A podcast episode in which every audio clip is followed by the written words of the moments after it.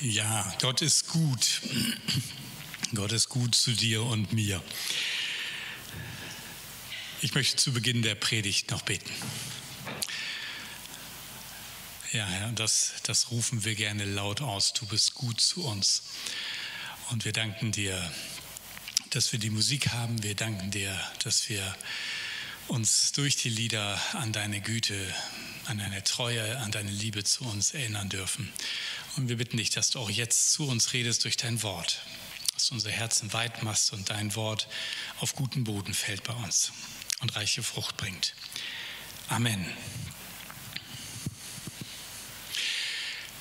Ja, heute die Überschrift der Predigt lautet, Jesus nachfolgen lohnt sich. Und vielleicht hat der eine oder andere gedacht, hm, kann man das so sagen? Ich habe mir gedacht, ähm, es ist mal ganz hilfreich, sich darüber Gedanken zu machen, was sich eigentlich lohnt. Und darum möchte ich mit ein paar Fragen starten, für dich ganz persönlich. Lohnt es sich, dass du heute Morgen nicht ausgeschlafen hast und früher aufgestanden bist, um hier am Gottesdienst teilzunehmen und dass du jetzt hier sitzt im Gottesdienst? Lohnt es sich, dass deine Gedanken gerade abschweifen an diese eine Sache in der letzten Woche, wo du noch nicht so richtig weißt, was du davon halten sollst? Hat es sich gelohnt, dass du die letzte Woche immer geschaut hast, wann die Benzinpreise so weit unten sind, dass du endlich deinen Tank wieder füllen kannst und du gemerkt hast vor lauter Vergleichen der Preise ist die Tanknadel gegen Null gewandert und dummerweise musstest du dann tanken, als der Preis richtig hoch war. Hat sich das gelohnt? Hat es sich gelohnt, dass du geheiratet hast? Wenn ja, wäre das jetzt ein super Moment, deinen etwas verunsicherten Ehepartner mit einem freundlichen Lächeln zuzustimmen, dass es eine gute Idee war. Lohnt es sich, an Gott zu glauben und Jesus nachzufolgen? Vielleicht stellst du dir diese Frage gerade. Darf man so etwas überhaupt fragen? Natürlich darf man das fragen. Wenn, wenn wir uns fragen, ob sich etwas lohnt, dann wollen wir doch letztendlich wissen, ob am Ende etwas Gutes dabei herauskommt und sich unser Aufwand dafür gelohnt hat. Dinge, die sich nicht lohnen, tun wir in der Regel nicht. Wir denken nicht jedes Mal laut darüber nach, aber wir haben das so schon internalisiert, dass wir eigentlich uns immer Gedanken machen, na, lohnt sich das jetzt noch oder nicht? Lohnt sich das noch Gas zu geben? Schaffe ich das noch bei der Ampel oder lohnt sich das eher nicht? Und ob du meinst, dass sich etwas lohnt, liegt eben auch viel an dem, was du denkst. Und manchmal merken wir sehr schnell, dass Dinge sich einfach nicht lohnen, wie zum Beispiel dieser junge Mann auf dem Bild, der versucht mit einem Wischmopp das Wasser des Meeres aufzuwischen und in seinen kleinen Eimer zu tun, um den Strand trocken zu kriegen. Das äh, ist ein Screenshot sozusagen von einem Video, das kann man also auch in bewegten Bildern sehen. Ich habe das irgendwo entdeckt und dachte, sehr nett ein schönes Bild für Dinge, die sich nicht lohnen, in Angriff zu nehmen. Wann sich etwas für dich lohnt, kannst aber nur du sagen. Und das hat zu tun mit deinen eigenen Werten, was dir wichtig ist und was nicht. So kann es sich für den einen als lohnenswert äh, erzeigen, sich ehrenamtlich für andere einzusetzen und Überstunden zu machen, um anderen zu helfen, während ein anderer vielleicht auf der Arbeit Überstunden macht, um mehr zu verdienen. Manchmal entdecken wir auch im Nachhinein erst, ob sich etwas gelohnt hätte und sind dann nachher schlauer und wissen beim nächsten Mal, hätte ich mich darauf einlassen können. Wir lernen eben immer noch und das ist auch ganz gut so. Wir machen unsere Erfahrungen und lernen immer mehr dazu. Jesus nachfolgen lohnt sich, ist die Überschrift dieser Predigt. Und darum geht es auch in dem Bibeltext, den ich gleich mit euch lesen möchte. Und dazu ist es wichtig, dass wir nochmal einen kleinen Rückblick machen, denn dieser Text von heute schließt sich direkt an die Geschichte vom letzten Sonntag an. Da war dieser reiche Mann, der nicht nur reich war, sondern sich auch mit den Geboten und Gesetzen auskannte und sie gelebt hat und geliebt hat. Und der die Gelegenheit beim Schöpfer gepackt hat, so einen weisen Lehrer in Jesus zu finden, dass er ihnen die Frage stellen kann, die ihn immer schon bewegt, nämlich, was muss ich tun, um das ewige Leben zu bekommen? Und Wer ausführlich wissen will, was da passiert ist, kann gerne nochmal die Predigt vom letzten Sonntag nachhören. Nur so viel. Jesus sah diesen Mann und hatte ihn sehr lieb, weil er wirklich vom Herzen bemüht war, Gottes Gebote zu halten. Und dann sagt er einen Satz, der den Mann dann doch betrübt davongehen lässt. Geh und verkaufe alles, sagt Jesus ihm, was du hast, und gib das Geld den Armen, dann wirst du einen Schatz im Himmel haben, und dann komm und folge mir nach. Dem Mann war dieser Preis zu hoch, und er ging traurig weg. Und Jesus schaut ihm hinterher und sagt, wie schwer ist es doch für Menschen, die reich sind, in Gottes Reich zu kommen. Eher geht ein Kamel durch ein Nadelöhr, als dass ein Reicher ins Reich Gottes kommt. Das ist die Vorgeschichte und damit sind wir da angekommen, wo unser heutiger Text weitergeht. Und das steht in Markus 10 ab Vers 28. Ihr könnt gerne mitlesen. Da erwiderte Petrus, wir haben alles aufgegeben, um dir nachzufolgen. Jesus erwiderte, ich versichere euch, jeder, der Haus oder Bruder oder Schwestern oder Mutter oder Vater oder Kinder oder Besitz um meinetwillen und um der guten Botschaft willen aufgegeben hat, wird jetzt in dieser Zeit alles hundertfach zurückerhalten.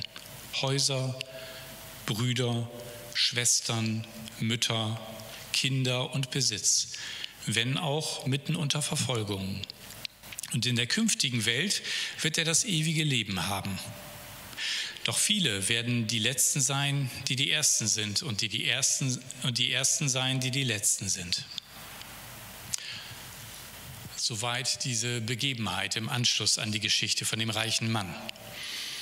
Petrus tritt hier als Sprecher auf für die Jünger. Er ist der Anführer unter ihnen und er fasst zusammen, was sie, die meisten von ihnen auch so erlebt haben. Sie haben alles stehen und liegen gelassen, als Jesus auf sie zukam und gesagt hat, komm, folge mir nach. Und es stimmt, sie haben alles aufgegeben, um Jesus nachzufolgen. Ob das nun ihr Beruf war, ob das vielleicht sogar die Familie war. Petrus, von dem wissen wir zumindest, dass er verheiratet war. Sie sind ihm nachgefolgt. Und Jesus geht auf die Frage oder auf den Satz von Petrus ein und sagt, ja, das ist nicht unanständig, dass du das fragst. Das ist in Ordnung, dass du darauf Bezug nimmst, dass ihr alles verlassen habt, um mir nachzufolgen. Und er sagt, dass es einen zweifachen Lohn geben wird.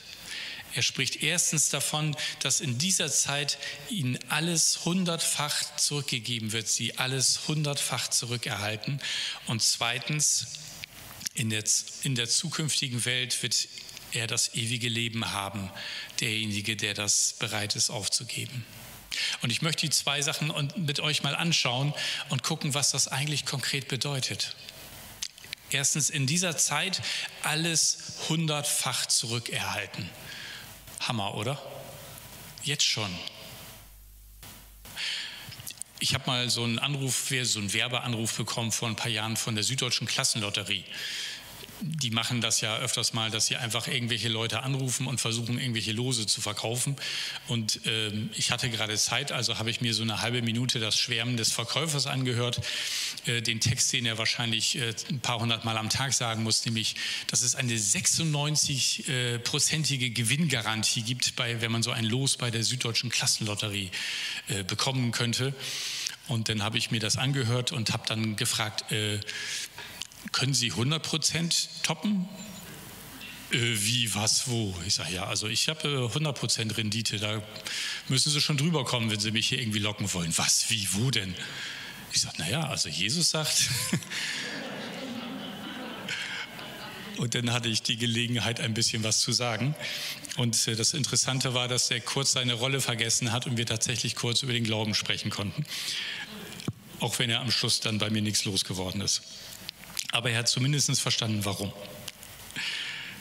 Jesus zählt hier eine ganze Menge auf. Er spricht davon, dass wir in dieser Zeit alles hundertfach zurückerhalten. Häuser.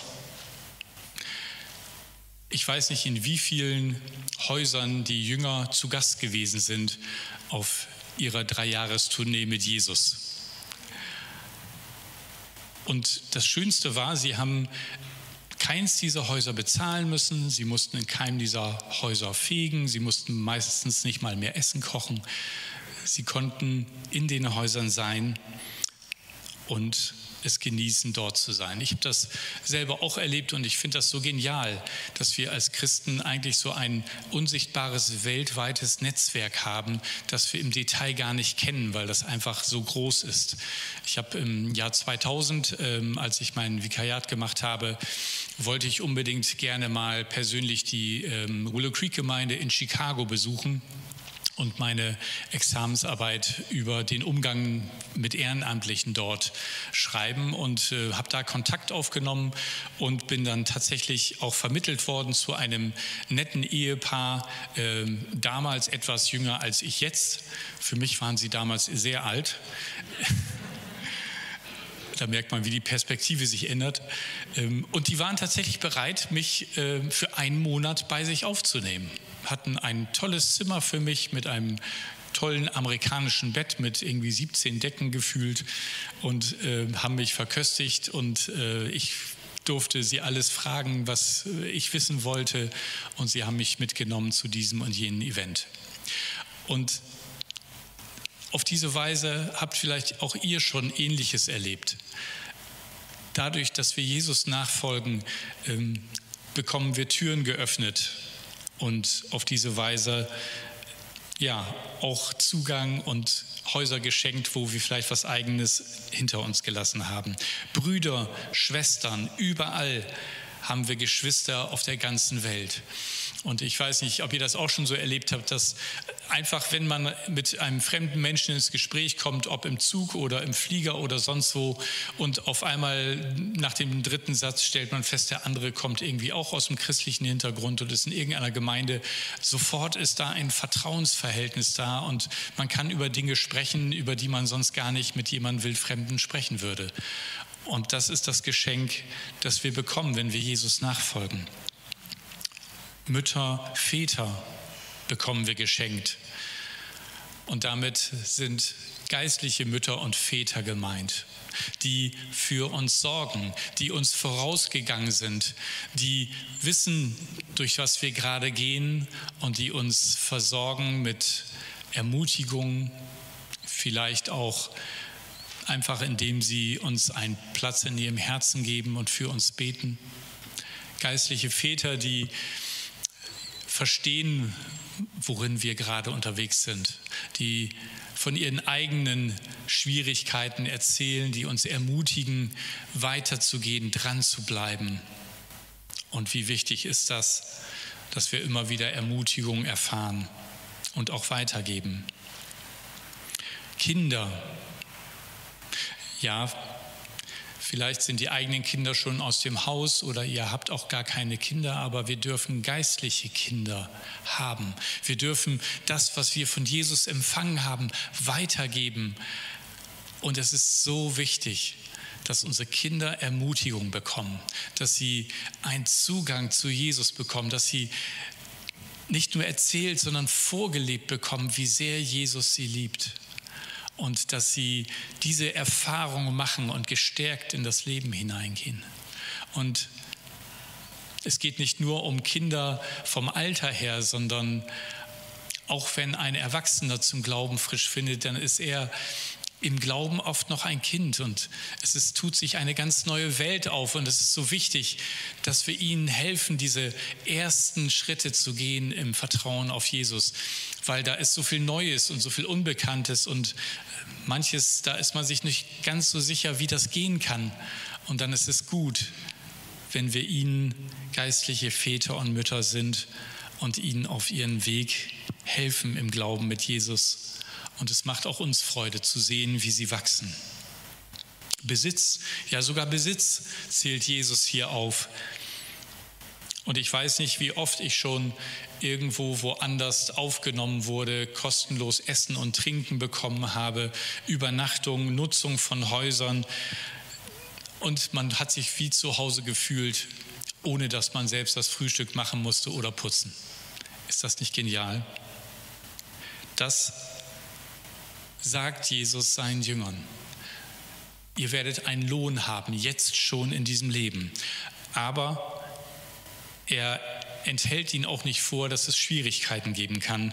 Und darum sagt er am Schluss, wenn auch mitten unter Verfolgung. Jesus verschweigt es nicht dass wir Schwierigkeiten haben können und werden, weil Menschen nicht verstehen, was wir tun, was wir glauben, warum wir das tun, was wir glauben. Und darum kann es auch Gegenwind geben. Und wenn er sagt hier, wenn auch unter Verfolgung, sagt er nicht nur, es wird Schwierigkeiten geben, sondern es ist gleichzeitig ein Riesentrost, dass wir, wenn die Schwierigkeiten kommen, dann Geschwister haben, die uns zur Seite stehen. Wenn gefühlt jeder Zweite gegen uns ist und wir dann immer noch wissen, es gibt Leute, die mich verstehen und die mich unterstützen und die bei mir sind. Und das sagt Jesus seinen Jüngern weiter. Und das Zweite ist, dass er sagt, und in der künftigen Welt wird er das ewige Leben haben, also jeder, der die Dinge verlässt. Und das ist eine Botschaft, die Jesus auch an anderer Stelle bringt. Wir lesen in Lukas 6, Vers 35, Liebt eure Feinde, sagt Jesus da. Erweist ihnen Gutes, leiht ihnen Geld und macht euch keine Sorgen, weil sie es euch vielleicht nicht wiedergeben werden. Dann wird euer Lohn im Himmel groß sein und ihr handelt wirklich wie die Kinder des Allerhöchsten. Denn er erweist auch den Undankbaren und den Bösen Gutes. Ja, das ist tatsächlich wahr. Gott lässt es regnen und die Sonne aufgehen über Böse und Gute. Ich meine, wäre mal interessant, wenn es nicht täte. Ja, ihr geht so durch Bielefeld bei einem Regenschauer und ihr seht überall so Lücken, ja, wo böse Menschen langlaufen. Und dann würde ich sagen, na, ich würde jetzt auch gerne nicht nass werden, aber es ist anders gemeint. So könnte man vielleicht auch vielleicht leichter herausfinden, wer Jesus noch braucht. Aber Gott lässt es regnen und die Sonne aufgehen über Böse und Gute. Und genauso möchte er, dass wir seine Kinder sind und es ebenso tun, dass wir bereit sind, Gutes auch denen zu tun, die nicht dankbar dafür sind. Und wir werden einen Lohn im Himmel dafür haben, Jesus spricht öfters davon. Auch in Lukas 16, Vers 9, da sagt er, ich sage euch, nutzt euren weltlichen Besitz zum Wohl anderer und macht euch damit Freunde. Auf diese Weise sammelt ihr euch mit eurer Großzügigkeit Lohn im Himmel an. Wow, was für eine Rendite. Wir können hier mit dem, was Gott uns anvertraut hat, anderen Gutes tun, sie zu Freunden machen, dadurch ihnen auch die gute Botschaft weitergeben und werden dafür Lohn im Himmel bekommen. Ja, wir investieren in vergänglichen Dingen, also Geld oder Besitz, den wir eh nicht mitnehmen können, weil das letzte Hemd keine Taschen hat, und es wird umgewandelt in einen Lohn im Himmel. Ist das nicht genial? Also eigentlich müsstet ihr jetzt aufschreien, so, ja, ich lade heute jemanden ein. Okay, ostwestfälische Begeisterung. Na, kann ja noch werden. Manchmal muss man ein bisschen drüber nachdenken. Und auch Paulus selber in Philippa. Nicht widersprochen? Gut. Paulus schreibt in Philippa 3, 13 und 14, Ich vergesse, was da hinten ist und strecke mich aus nach dem, was da vorne ist und jage nach dem vorgesteckten Ziel, dem Siegespreis der himmlischen Berufung Gottes in Christus Jesus. Es gibt da einen Siegespreis und Paulus möchte den unbedingt haben. Er möchte ganz viel Lohn im Himmel sammeln, dadurch, dass er jetzt auf nicht die Dinge achtet, die ihm persönlich wichtig wären. Er nimmt Verfolgung, er nimmt Steinigung, Verspottung und alles nimmt er in Kauf, damit er möglichst viele Menschen mit dem Evangelium erreichen kann. Und so sagt er auch im gleichen Brief, Kapitel 1, 21, denn Christus ist mein Leben und Sterben ist mein Gewinn. Krass, oder? Christus ist mein Leben und Sterben ist mein Gewinn. Und er sagt dann, ja, eigentlich hätte ich auch Lust, jetzt schon zu sterben, weil dann wäre ich bei Jesus, dann wäre alles besser und ich würde nicht mehr verfolgt werden und der ganze Stress wäre vorbei. Aber ich habe überlegt, um euretwillen ist es doch noch ganz gut, dass ich hier bin, weil ich glaube, ihr braucht meine Unterstützung noch und deswegen bleibe ich noch ein bisschen bei euch. Es gibt einen Lohn. Es gibt einen Lohn im Himmel für jeden, der Jesus glaubt und Jesus nachfolgt. Und das ist die großartige Botschaft des Neuen Testaments, weil Jesus den Tod besiegt hat und uns ewiges Leben erkauft hat. Und vielleicht ist das ein Text, den ihr nicht so oft hört oder lest oder wenn vielleicht gerade mal auf der letzten Beerdigung. Aber er ist eigentlich gar nicht für Beerdigung gemeint, sondern für jeden Tag und gerade für diesen Text. Und darum möchte ich euch die ersten sieben Verse aus der Offenbarung 21 einmal vorlesen, damit eure Augen größer werden. Und vielleicht könnt ihr sie auch schließen, um euch vorzustellen, was da eigentlich der Seher Johannes gesehen hat und was da auf uns wartet. Johannes schreibt, dann sah ich einen neuen Himmel und eine neue Erde, denn der alte Himmel und die alte Erde waren verschwunden und auch das Meer war nicht mehr da.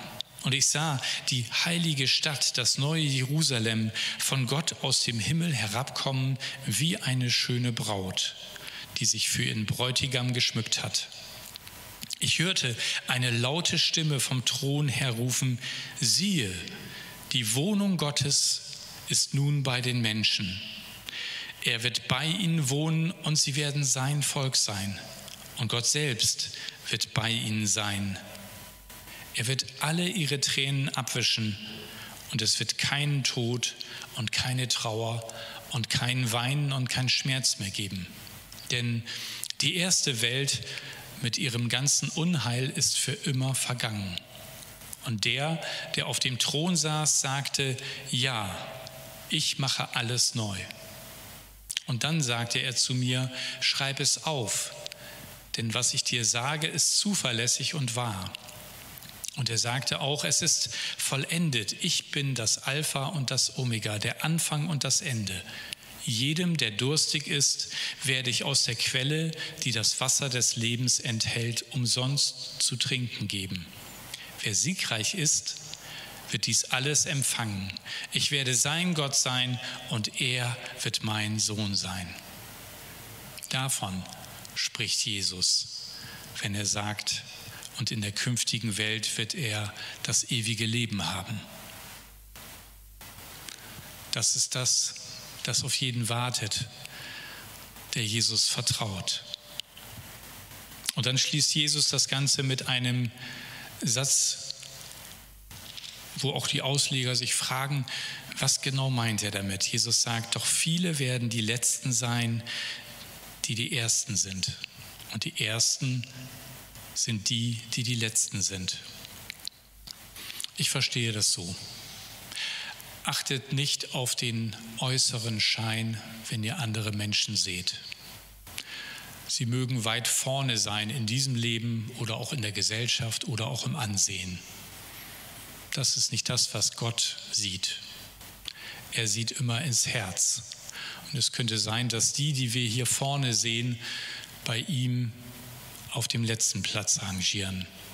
Und es kann sein, dass die, die wir als gering achten, bei ihm an erster Stelle stehen. Und die Herausforderung für dich und mich ist, dass wir ja, nach seinen Werten leben und nicht für alle Menschen hier an erster Stelle stehen, also nicht die Ehre von Menschen suchen, sondern die von Gott. Und ich möchte abschließen mit ein paar Fragen für dich persönlich. Wodurch hat Gott dich schon in diesem Leben beschenkt? Möchtest du Lohn im Himmel sammeln, indem du Jesus nachfolgst? Und auf welche Weise möchtest du Lohn im Himmel sammeln? Ganz konkret. Und noch ein Impuls, tue Dinge um Jesu willen. Es gibt so Dinge, da tun wir uns schwer. Und dann ist es gut, wenn wir doch über unseren Schatten springen, doch mal unseren Nachbarn freundlich anlächeln oder mal in den Gottesdienst einladen, obwohl wir vermutlich meinen zu wissen, dass er Nein sagen wird. Vielleicht auch beim ersten, beim zweiten, aber vielleicht beim dritten Mal doch nicht. Und es geht nicht darum, ob wir uns dabei wohlfühlen, sondern ob Jesus das tun würde. Beharrlich, freundlich einzuladen oder Menschen nachzugehen, von denen wir wissen, dass sie es nicht unbedingt uns danken werden. Tue Dinge um Jesu willen. Und ich möchte euch einladen, ein Gebet zu sprechen, in dem ihr formuliert, dass ihr Jesus wirklich vertrauen wollt und bereit seid, um seinetwillen und um des Evangeliums willen ihm zu folgen, damit sein Reich ausgebreitet wird.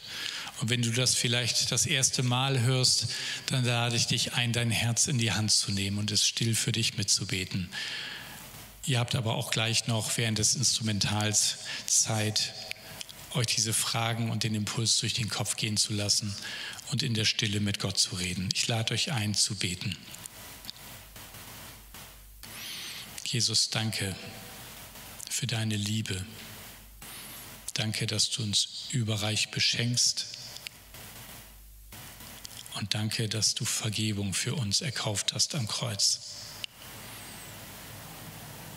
Ich bitte dich, dass du mir meine Sünden vergibst und meine Schuld. Danke, dass du dafür am Kreuz gestorben bist. Und ich empfange von dir jetzt neues Leben durch deinen Geist. Erfülle mich mit deinem Geist und mit deiner Liebe und mit deinem Frieden.